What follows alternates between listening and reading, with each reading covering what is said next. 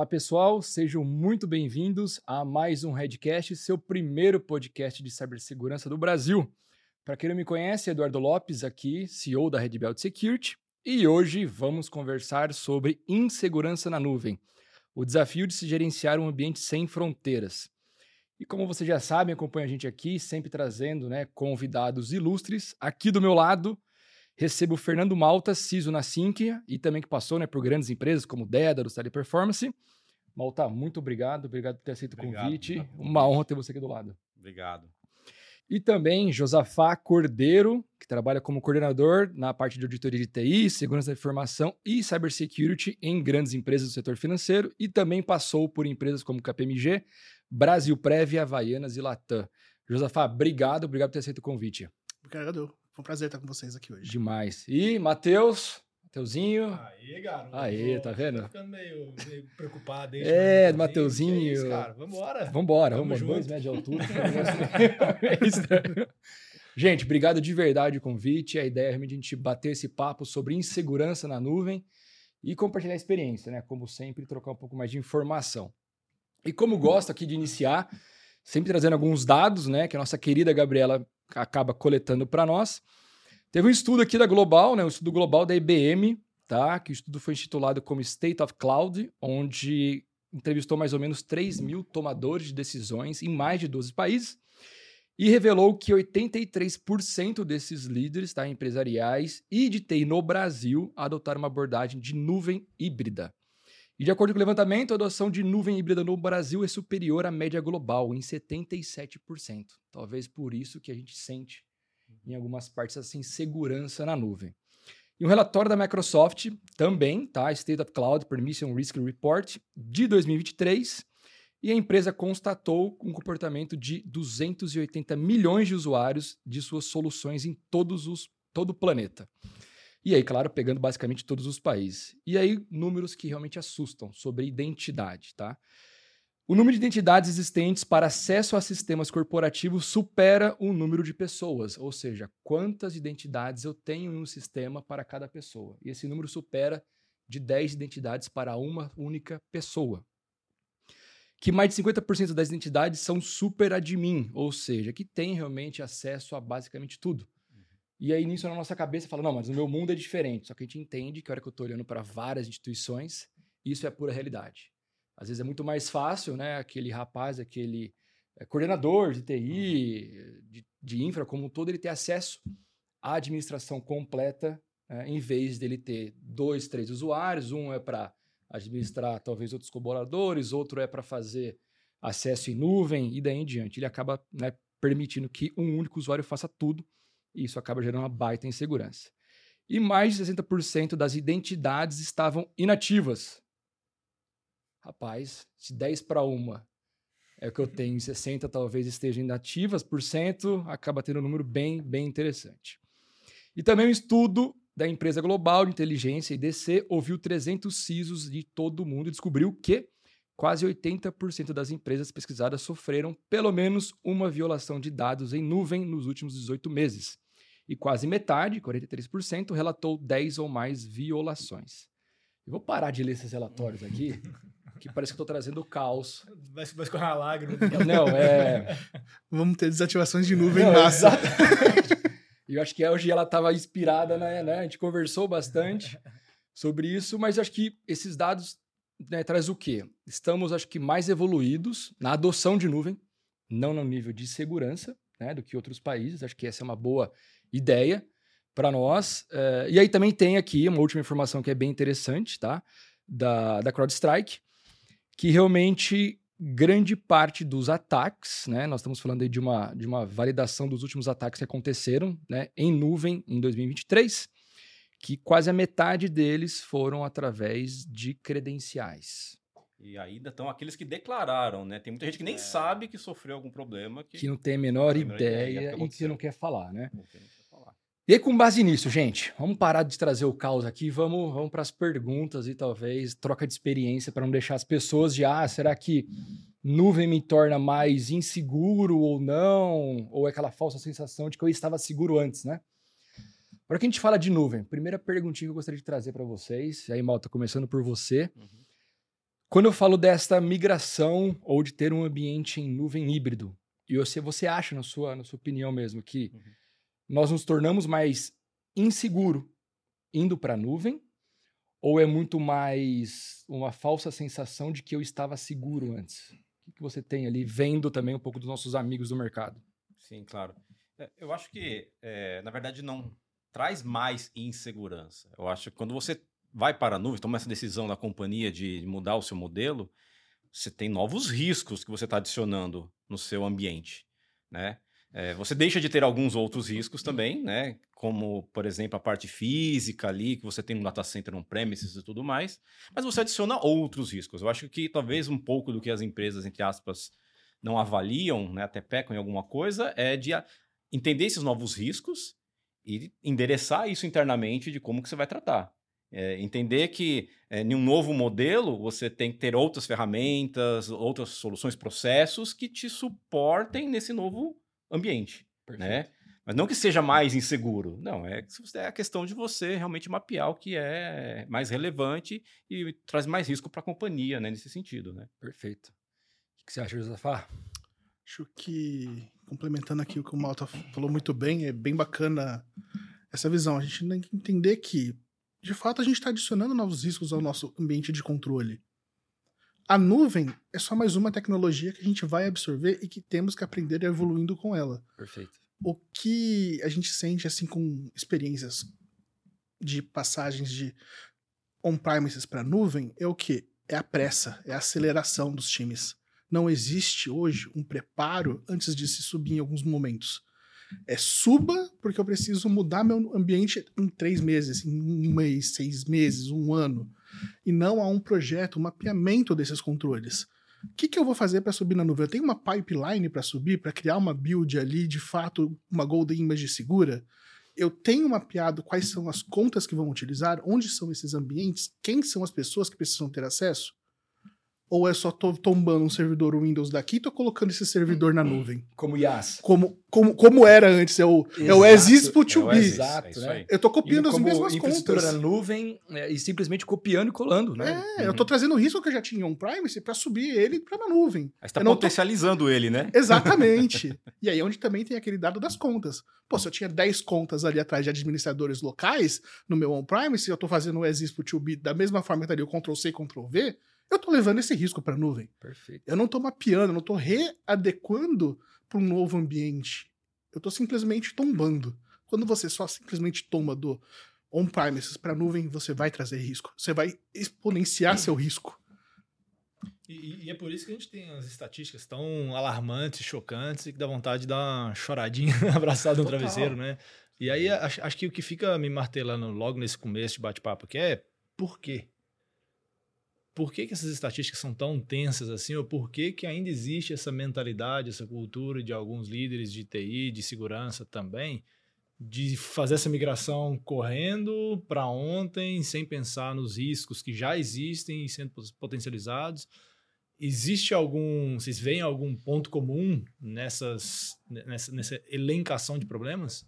Olha, que eu posso. que eu vi um pouquinho de mercado nesse sentido, assim, tem uma decisão, normalmente. Tem uma decisão muito financeira interessante, né? Que eu acho que isso aí acaba chamando bastante atenção. Coisa que alguns anos atrás a nuvem ainda era um desafio financeiro, agora está muito mais fácil. Então acho que isso ajuda a convencer. O ponto que é, e é isso que o, o José falou corretamente, é, eu acho que tem, tem que ter algumas etapas aí né, nessa decisão. Não é basta, não, não dá para fazer um as is. Até porque você você não vai usar de toda a capacidade da nuvem. Então, quando você toma uma decisão, você tem que levar em conta também que as aplicações estão preparadas para isso. Né? Pegou um ponto que eu ia falar. Exatamente isso.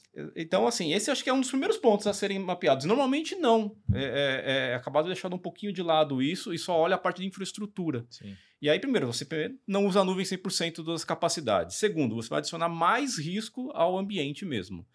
É, e aí é onde surgem esses problemas que a gente está tá ainda enfrentando hoje, né?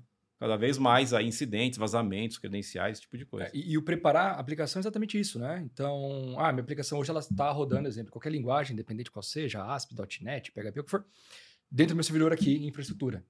Eu subo ele para a nuvem, eu tenho risco ainda de gastar mais, porque eu vou estar querendo subir um baita de um servidor, backup, storage, aquelas coisas todas.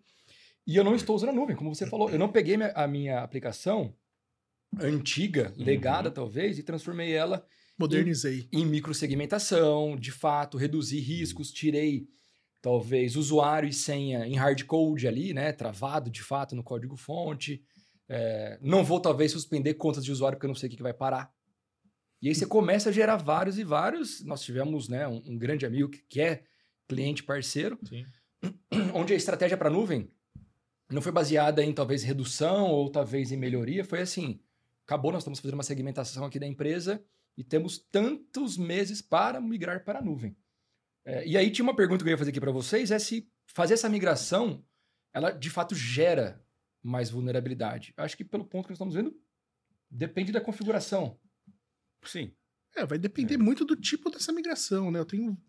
Depende, quando for fazer uma migração, por exemplo, eu tô ativando os controles de segurança que a própria nuvem me, me atribui. Perfeito.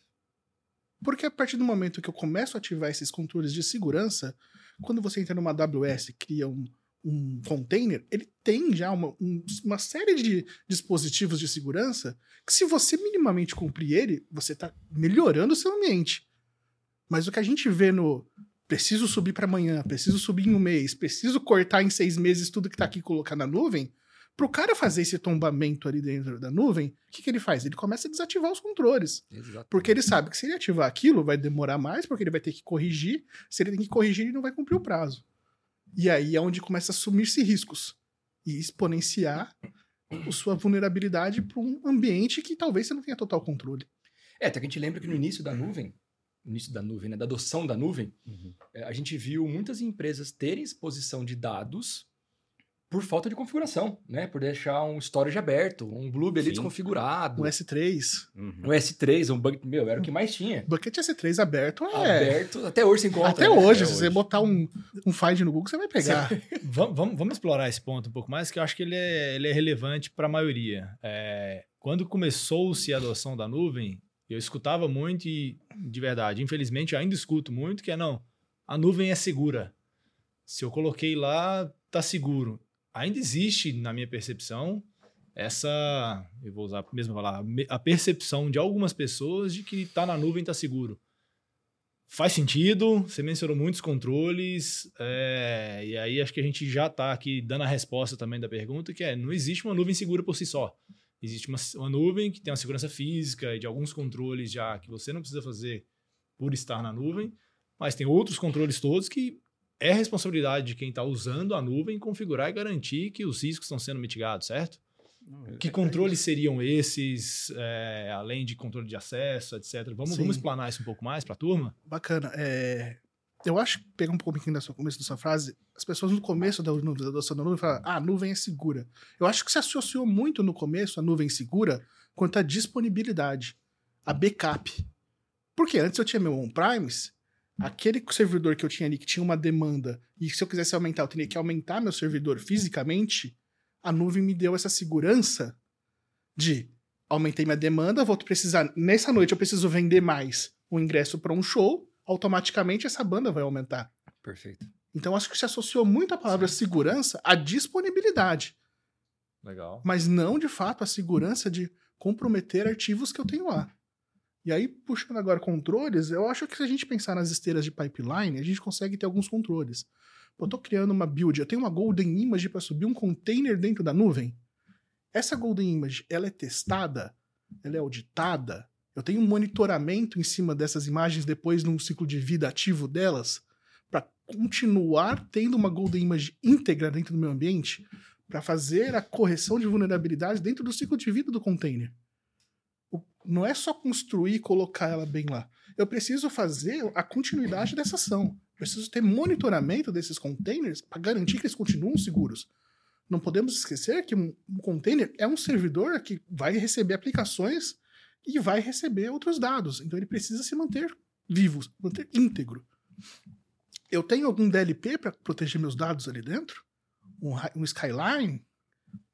Um CASB? Perfeito. Eu preciso proteger meus dados. Eu tenho que saber se meu dado vai, vai fugir. Se alguém está vazando algum dado ou tentando vazar. Eu tenho. Como que é meu controle de Breaking Glass? Quem tem acesso ao Breaking Glass da minha nuvem? Deveria ter esse acesso? Aí a gente pode também fazer um tombamento para Azure. Como que está meu Azure ID? Ah, ele está sendo configurado junto com meu AD do com meu AD on-premise, onde eu faço o single sign-on deles Perfeito. e eu replico as contas, ou eu tô criando conta em um lugar e também replicando outra conta no outro. Ou seja, eu vou ter dois controles de AD, dois controles de acesso. Lembrando que um acesso em nuvem nem sempre se dá dentro da sua, da sua corporação. Ele pode sair da internet. Eu posso estar deixando usuários ativos lá dentro, que é o que traz esse número, que estão desligados de fato na companhia. E que o cara vai acessar da casa dele via internet. Tendo acesso a um Azure, ele tem acesso a qualquer pacote do Office.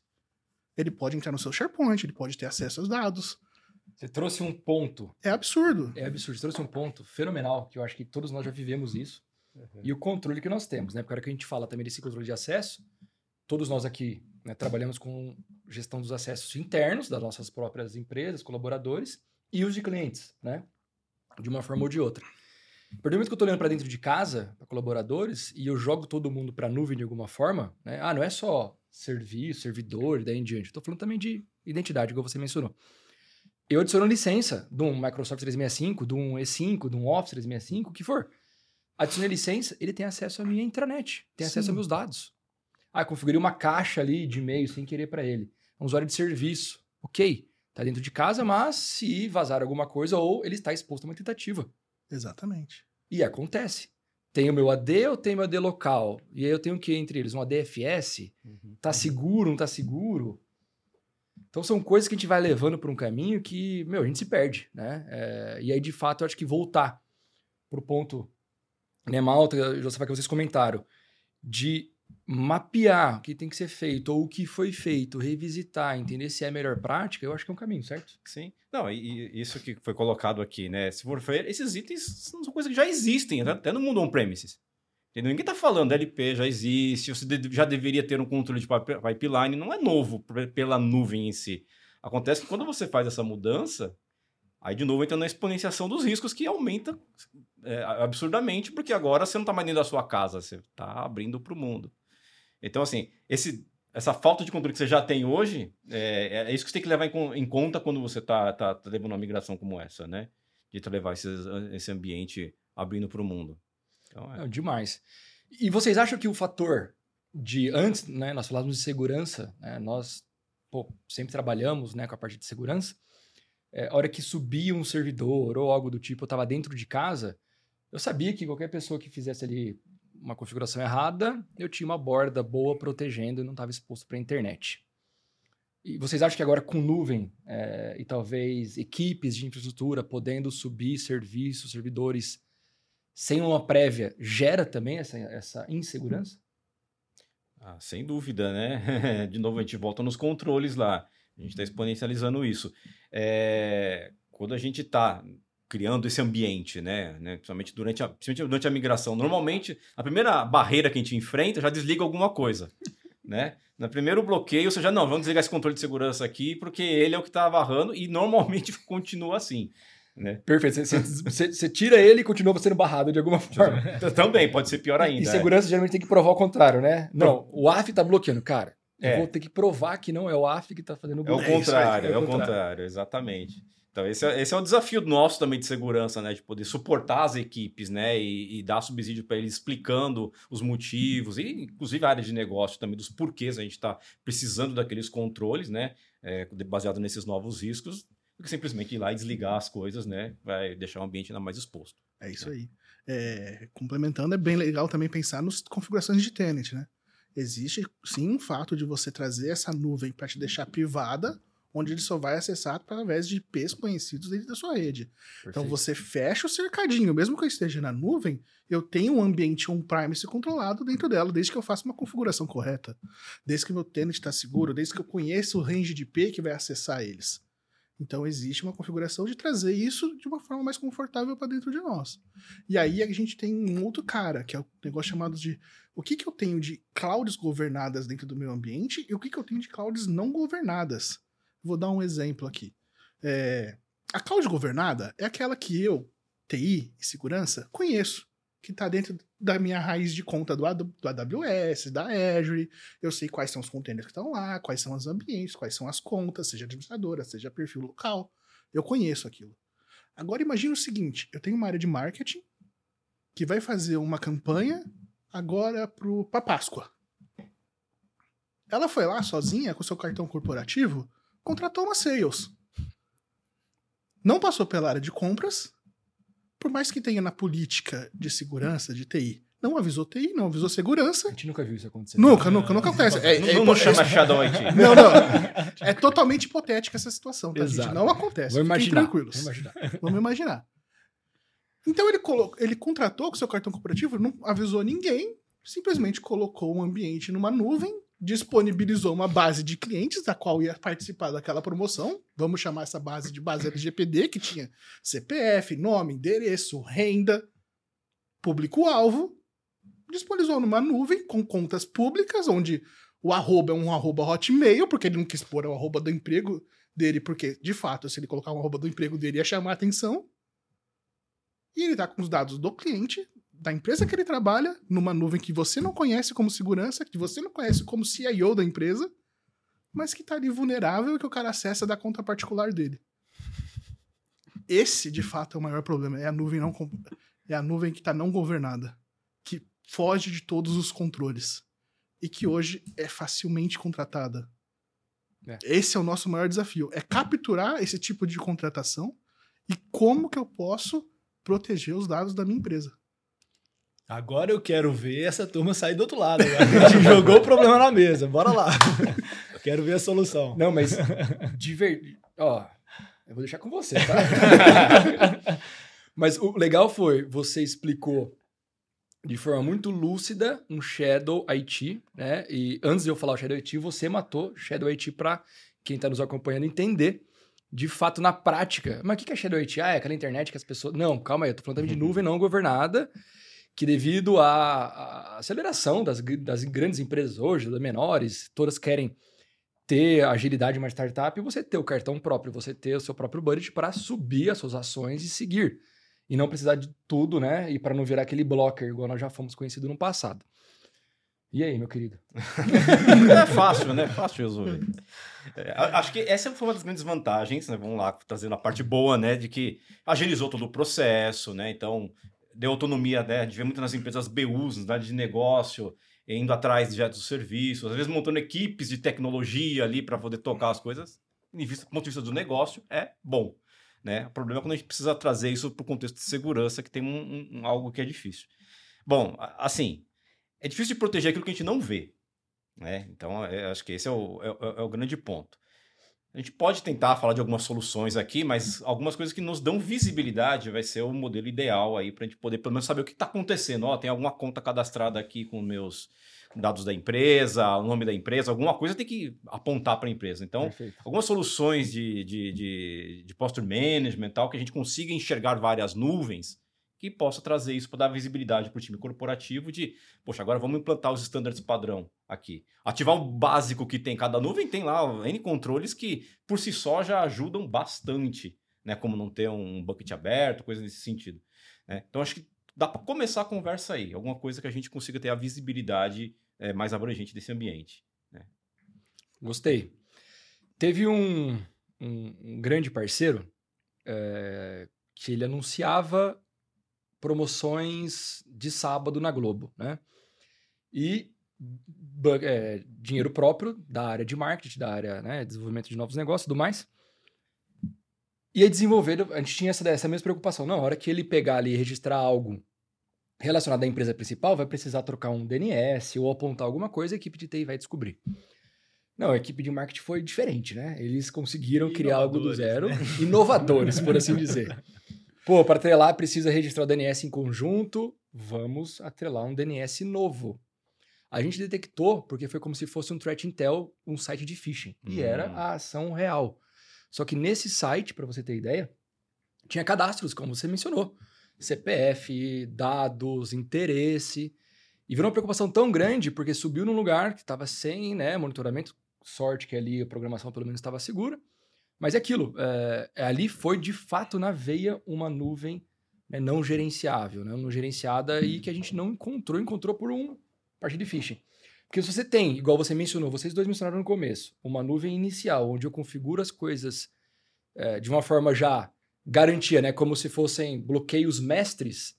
né? Para tudo que eu subir não estar tá exposto, daí em diante já tenho um nível. Mas esse, esse papo é uma dor, eu acho que, real de todo mundo. Sem dúvida. Você mencionou essa parte interessante do threat intel, né? que nesse ponto acaba também identificando e ajudando a gente a saber o que está acontecendo ali. Fala, pô, mas tá com cara de phishing, tá com cara de vazamento? Na verdade, não, é legítimo mesmo. É.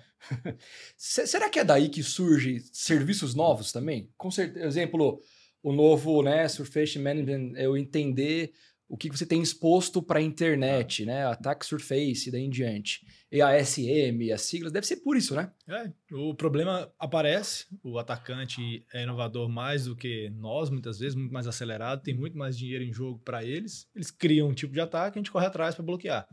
Um exemplo clássico que aconteceu essa semana, que foi aquele, aquela fraude de deepfake numa reunião lá em Hong Kong que aprovaram 135 milhões de reais a serem pagos. Fizeram do CEO, é do CFO, CFO da empresa. Hoje eu não conheço, acredito que já existe, porque a tecnologia anda assim, mas logo mais vai ter uma, uma solução que ela vai se plugar às plataformas de comunicação e vai analisar se aquele vídeo foi criado por inteligência artificial ou não. E ele vai dar um alerta e falar: Ó, oh, isso aqui é um, não é real, porque ele consegue pelos pixels, tem um desalinhamento entre a voz e o movimento da boca e etc. Então, as tecnologias surgem após um problema ter sido identificado, né? Eu fui longe agora, viu? tava aqui já, essa coisa fica viajando. Até onde que eu vou? É, mas eu tava. E, e, quando a gente olha. Não, perfeito. Você... E aí, vai ter alguém que adora criar siglas, né? É isso, é isso. alguém vai criar um deepfake, é, analyzer. Exatamente. Esse cara de Tabajara.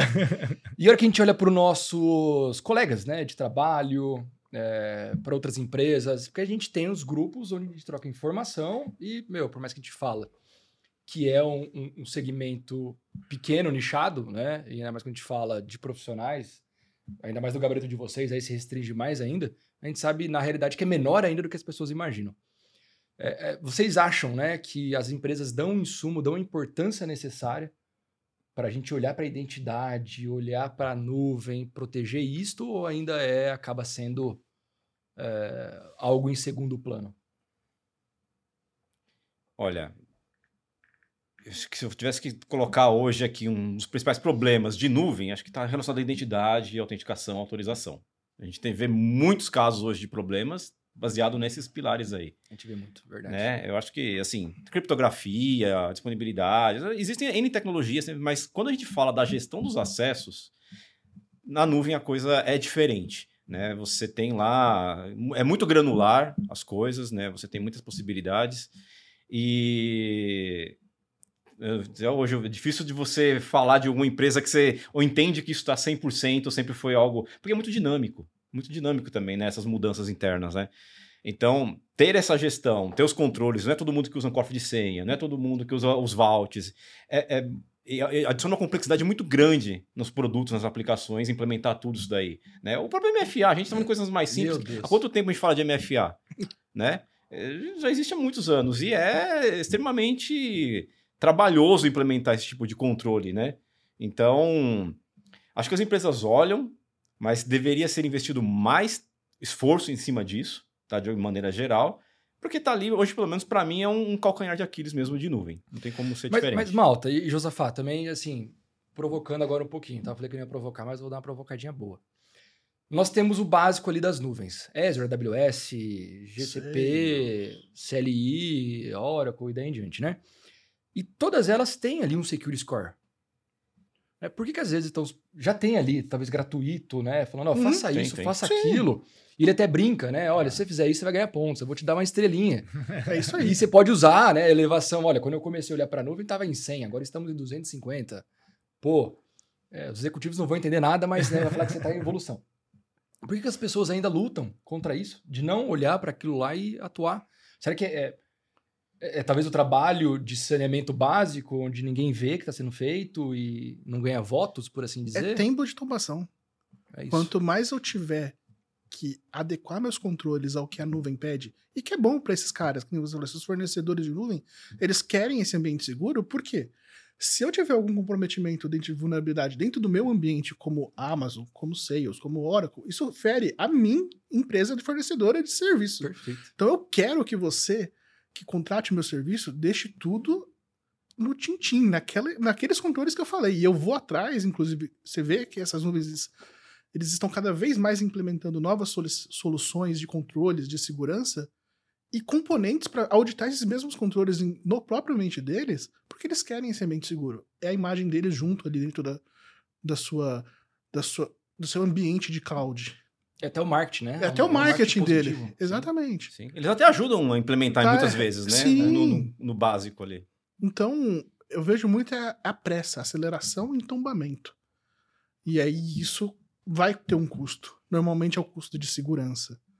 Normalmente é o custo de aprendizado. Porque mesmo para você subir alguma coisa, você precisa treinar, você tem que ter equipe para isso É. também. O cara, às vezes, ele desativa algum controle de segurança por falta de conhecimento. Ele fala, pô, eu vou precisar de um treinamento para entender por que, que eu tô ativando isso. Porque se eu ativar isso, eu vou parar algum serviço de negócio. Então, para não parar nenhum serviço de negócio e eu não tenho tempo de aprender como resolver, sobe 100 daqui a pouco eu olho de novo. Ou daqui a pouco nunca chega. Daqui a pouco virou bola de neve. É, eu ativei e foi, né? Pronto. Ou desativei e Ih. daqui a pouco eu vou ver. É isso aí. Eu vou, vou deixar ir para outra, outro, outro desafio. Exatamente. Você vê isso na. Não, com certeza. E assim, de, novo, na aceleração de levar as coisas para nuvem, vamos lá, não é só levar, mas a gente tem que migrar as coisas. Levar o legado, você só vai levar mais problema. E aí, quando muitos controles desses, até os controles básicos, alguns não se aplicam corretamente a esse ambiente é, é, legado. Então você tem uma dificuldade ainda maior de corrigir aquele problema. Se fosse 100% native, eh, cloud native, né, não sei o quê, seria muito mais simples. Mas aí, de novo, a aceleração é que dificulta toda essa adoção das novas tecnologias ali. E, e eu acho que realmente, acho que a gente se resume muito à aceleração, né? É. A falta de estratégia, planejamento. É um outro exemplo, e aí talvez não necessariamente pela velocidade, mas pelo, pela influência do dinheiro. É, e aí eu vou entrar no mundo de multi-cloud. Então, do, do modelo on-premises, e aí de repente vamos para cloud, a gente não vai para um monte de coisa complexa. A gente geralmente escolhe uma, faz análise, ou para Azure, ou para AWS, ou para alguma delas, ou- e aí vai para aquela. Mas lá na frente, putz, estou gastando essa grana aqui com essa cloud e sei que se eu migrar para do vizinho fica um pouquinho mais barato e começa esse jogo. Mas você monta a sua infraestrutura inteira, o seu ambiente em cloud, focado em Azure, por exemplo. E aí você configura tudo certinho de segurança. Da noite para o dia, seu CFO bate na sua porta, cara, por que você não está usando a AWS? Vamos economizar 20% aqui, vira para lá de uma vez. E aí entra a velocidade, motivada pelo dinheiro, e aí a gente entra no mundo de multi-cloud. É, qual que é o desafio desse cenário de multi-cloud para uma gestão de segurança? É a mesma coisa que uma cloud só ou é outro jogo? Não, acho que- Ou do jogo completamente diferente. Completamente diferente, né? É. Aqui a gente sai do Campeonato Paulista para É. Libertadores. não dá. Boa. É, Eu cheguei a muda- não entrar nessa questão, sabe? Ele vai e joga a bomba. não, não dá. Que é grande, acho que hoje é a grande realidade. É a grande das empresas, é a né? maior, É a maior dificuldade hoje, nossa. Eu acho que Sim.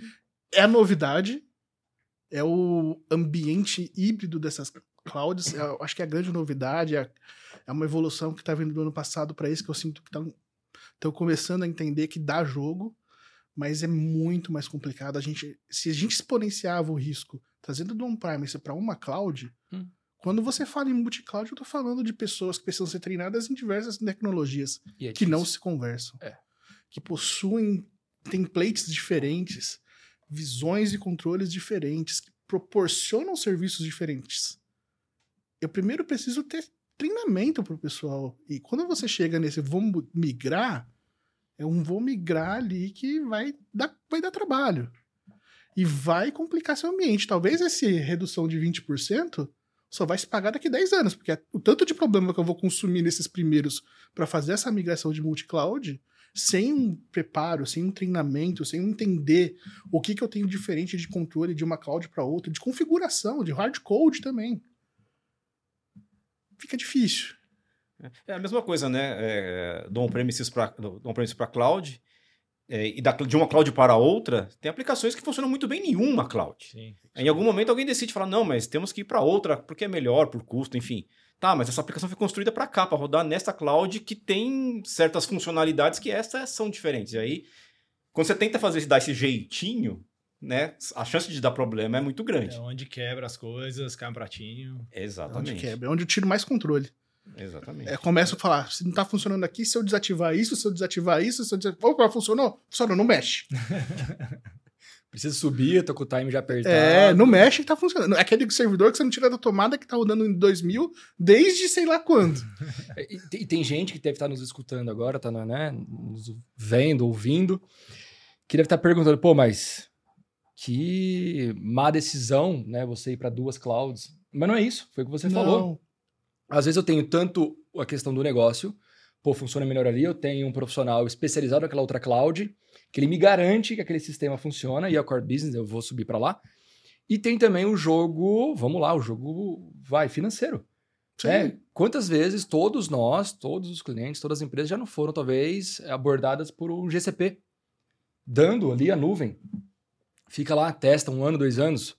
E a hora que você vê, você tá usando de verdade, tá com coisas lá em Uhum. produção e que E não vai precisa. sair mais. E não sai, acabou. Depois Essa é a ideia, né? entrou, cara, é, ele vai te pegar ali Essa é mesmo. É. Fica aqui, põe o... Famoso, não, vai lá põe o fazer test drive, vai lá é. test drive. Fica lá com o carro uma semaninha. vê se você devolve. Não vai devolver. Não vai. Então, assim, é, é essa observação que é muito importante nós estarmos preparados. Que se em uma nuvem só nós já estamos, né, talvez ali com falta de controle, o que nós vamos fazer quando tiver duas, três?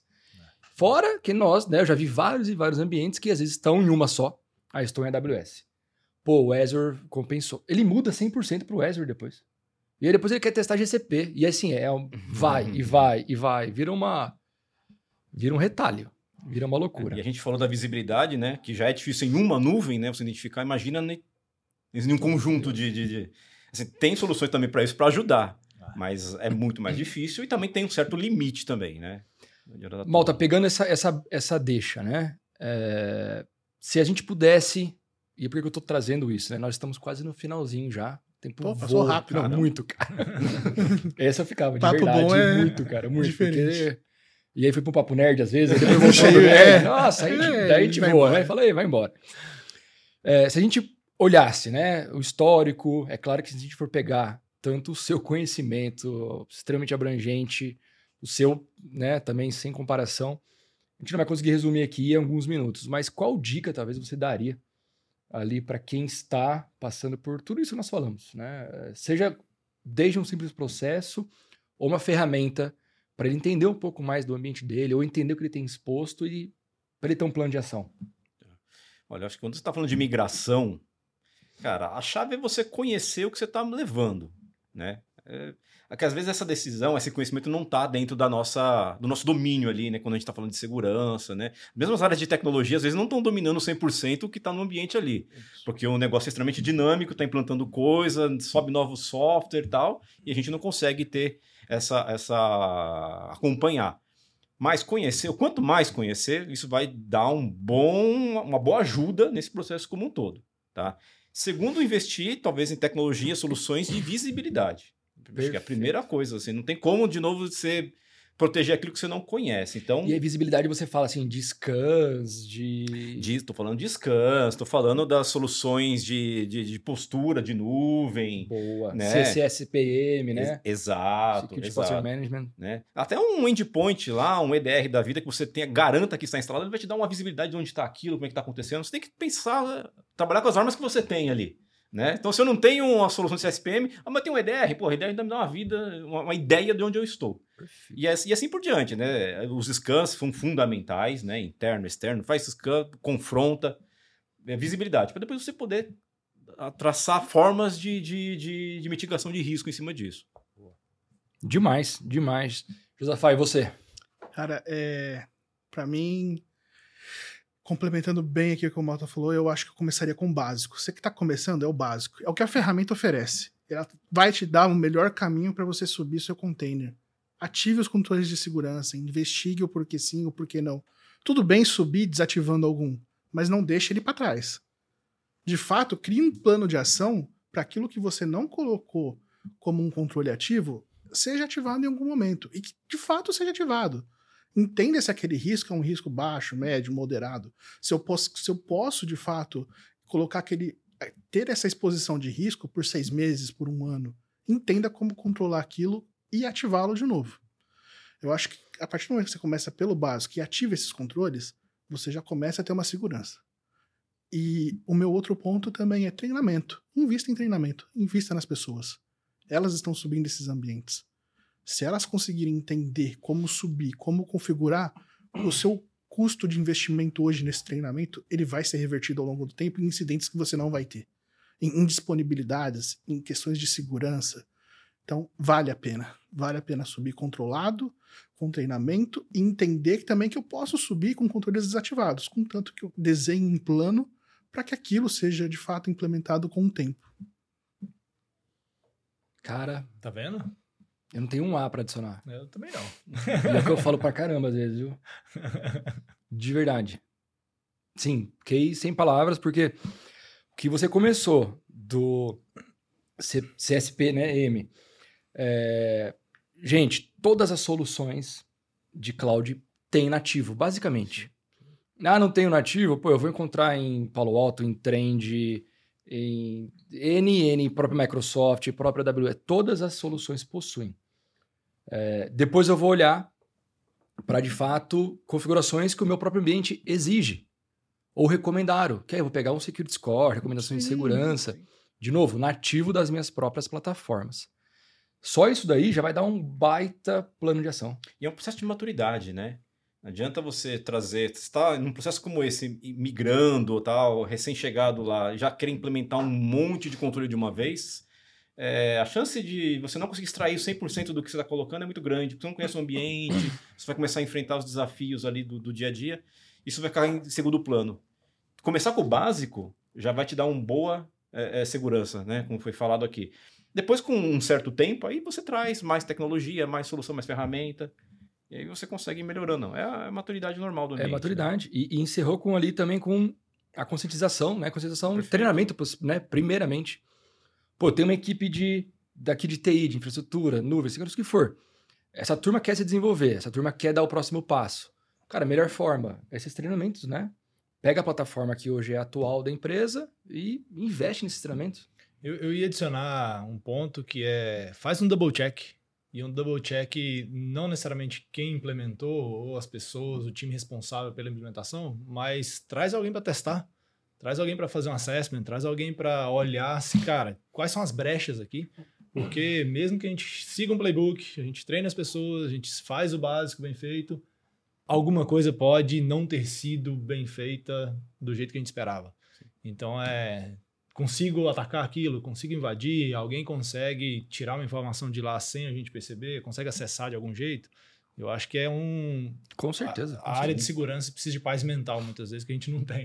então é o mínimo que dá para fazer também. Implementa bem feito, mas, cara, Fulaninho, vem cá, dá uma olhada nisso aqui para mim. Faz um double check, É faz sentido. Sim. É, o carnaval tá chegando, é, o episódio será após o carnaval. É, vocês estão vendo a gente já no passado, no futuro, enfim. Tenho certeza que nós todos aqui não estaremos tranquilos. Isso. Se tiver Profissional de segurança nunca é purpurina tranquilo. no lugar, vai ser em cima do teclado. gente, brincadeiras à parte, né? Ultrapassamos o tempo aqui. O papo realmente foi muito, muito bom. Bacana. De verdade, é, agradecer muito, muito, muito, muito, muito. Malta, sua presença aqui demais. Obrigado. De verdade. Obrigado. Zafá, Que é isso. obrigado de Prazer. verdade. Espero que vocês tenham gostado. Com certeza. Manda um tchau pra turma aí. Não, obrigado. Espero ter contribuído um pouquinho aqui, né, com, com, com a experiência e tal. E fico aberto, né, para todos vocês aqui também. Qualquer dúvida, fica à vontade. Obrigado mais uma vez pelo convite, viu? Que isso, uma honra. Isso, Obrigado pelo convite, Edu, Matheus. É, foi sensacional. Acho que se eu puder ter ajudado vocês um pouco aqui, já tô feliz. A ideia de compartilhar o conhecimento é isso daí. Ajudar a gente aí nesse seleto grupo de segurança que não é fácil pro nosso dia a dia. E para quem tá assistindo, dá um joinha para esses dois que vieram aqui hoje, contribuir pra caramba, dá um curtir no, no vídeo Exatamente. aí, É isso aí. mais longe. E quando eles falam de dúvidas, é de verdade. Então, assim, aborda no LinkedIn, manda uma dúvida, uma sugestão. Ah, né, eu colocaria esse item também. É, isso é muito legal, trocar dados, trocar Uhum. informações, seguir a turma também lá no LinkedIn, porque eles são de fato referência, né? As pessoas que estão aqui com a gente sempre é, um- é uma honra. Matheus, Bom demais, tamo, tamo junto. junto. Vamos que vamos. Você que nos segue, de novo, obrigado, obrigado pela presença, obrigado sempre pelo compartilhamento. Isso é para vocês e é o que, né, Josafá e também o Malta deixou claro, é o compartilhamento de informação. E a ideia é que a gente faça isso cada vez mais, que a gente torne tudo isso um pouco mais seguro. Obrigado pela presença e até a próxima. Edgecast.